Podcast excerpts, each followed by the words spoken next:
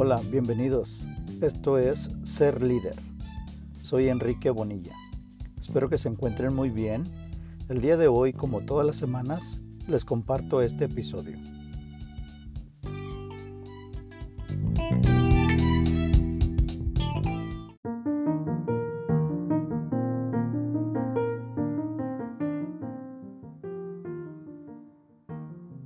Ser líder es tener una mentalidad de crecimiento.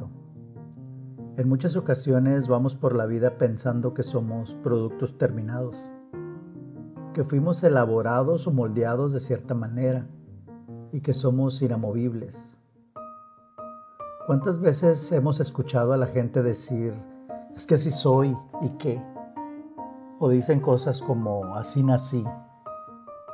Y en el peor de los casos dicen, así soy y no creo cambiar.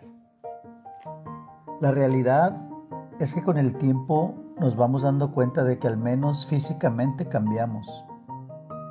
Con el paso de los años vamos modificando nuestra apariencia física. Algunos nos tornamos más delgados o más gordos, con menos pelo y con más arrugas. Otros probablemente se vuelven más jóvenes y delgados por el ejercicio, los productos de belleza o por medidas más extremas como cirugías plásticas o cosas por el estilo. Pero, ¿qué pasa con nuestra mentalidad? ¿Seguimos pensando de la misma manera siempre? ¿Qué percepción tenemos de nosotros mismos en cuanto a lo cognitivo? ¿Qué tan conscientes somos del crecimiento de nuestra mentalidad? ¿O definitivamente nuestro cerebro y cognición son un producto terminado? Bienvenidos al episodio 14. En esta ocasión les hablaré de la mentalidad de crecimiento y el impacto que tiene esta en el logro de nuestras metas. Como ya lo hemos mencionado anteriormente, ser líder implica tener cierta mentalidad, es comportarse de cierta forma para poder influir a otros y poder cumplir con los objetivos. Para esto se requiere una mentalidad de crecimiento y se necesita estar conscientes de que estamos como líderes en un proceso de constante aprendizaje. La teoría de mentalidad de crecimiento se le atribuye a Carol Dweck, una psicóloga e investigadora de la Universidad de Stanford.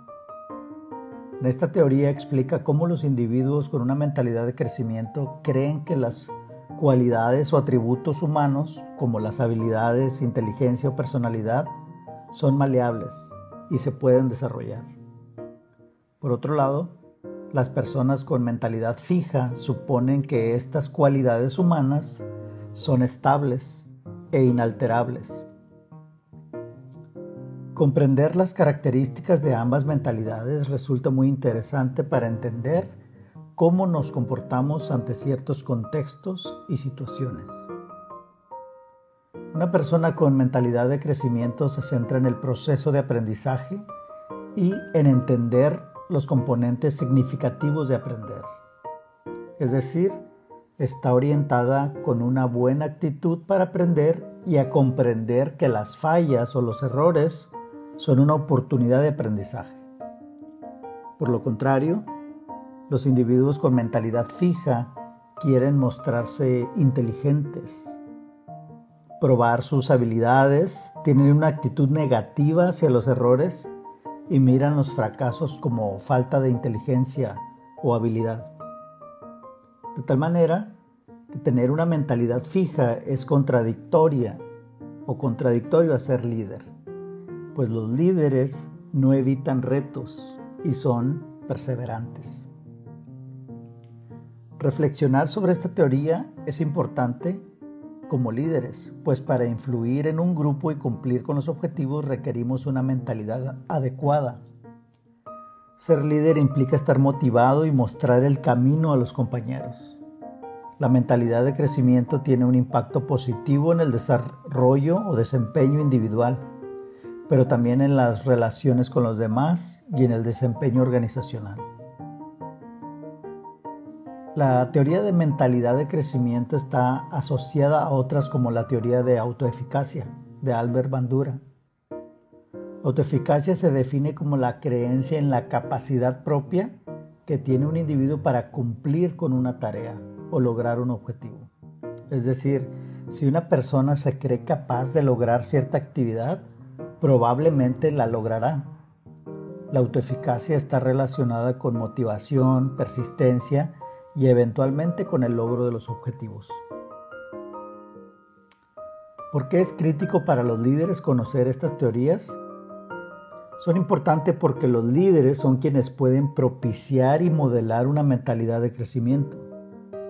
Las experiencias que tienen las personas dentro de las organizaciones refuerzan las mentalidades y la cultura. Por ejemplo, los docentes como líderes educativos tienen la responsabilidad de ayudar a sus estudiantes a aprender. El rol de los facilitadores en el proceso de enseñanza y aprendizaje es gestionar un ambiente donde se desarrolle una mentalidad de crecimiento. Hay estudios que se han realizado donde se ha comprobado que escribir diarios reflexivos puede ayudar a mejorar el proceso de aprendizaje o desarrollar conciencia sobre las habilidades propias y su mentalidad. A través de este proceso metacognitivo, los estudiantes reflexionan sobre lo que aprenden y mejoran su conceptualización sobre el significado que le dan a eso que aprenden y a sus habilidades mentales. En otras palabras, analizan cómo piensan y por qué piensan de esa forma. Por ejemplo, recuerdo que en una clase que llevé en preparatoria escribíamos un diario todos los días sobre diferentes temas. Este diario como estudiante me despertó mucho interés porque me hacía cuestionarme por qué pensaba de esa forma. Nos hacía reflexionar sobre nuestros errores y a identificar formas de corregirlos. Este ejercicio era un diálogo interno propio. No nos preocupaba la calificación, nuestra responsabilidad era solo escribir y reflexionar. Como líderes en cualquier contexto, ya sea familiar, en la escuela o trabajo, nuestro propósito es ayudar a las personas a desarrollar su mentalidad de crecimiento, pues está comprobado que esto se puede enseñar y aprender. Podemos aprovechar los ambientes donde nos desenvolvemos para hacerlo. Por ejemplo, el salón de clase puede ser un lugar de entrenamiento para desarrollar la mentalidad de crecimiento. Es necesario proveer a los estudiantes oportunidades de reflexionar y discutir sobre temas que aporten a su mentalidad. Proveer retroalimentación constante y permitir que experimenten el fracaso sin penalización. La mentalidad de crecimiento ayuda a las personas a persistir y enfrentar la adversidad. El desarrollo del liderazgo está relacionado con el empoderamiento a través del aprendizaje y adquisición de habilidades, actitudes y conocimientos.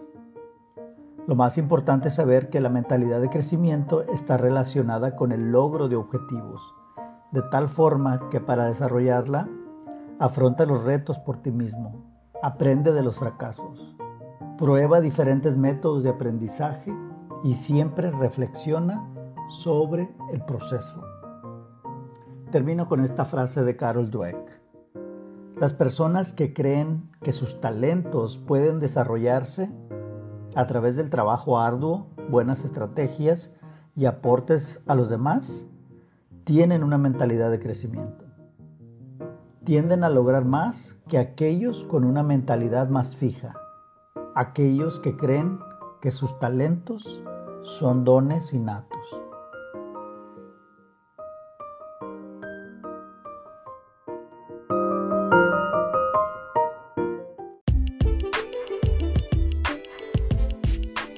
Muchísimas gracias. Esto fue Ser Líder. Los esperamos en el próximo episodio en el cual conversaremos sobre más temas e historias interesantes sobre liderazgo. Soy Enrique Bonilla. Hasta la próxima.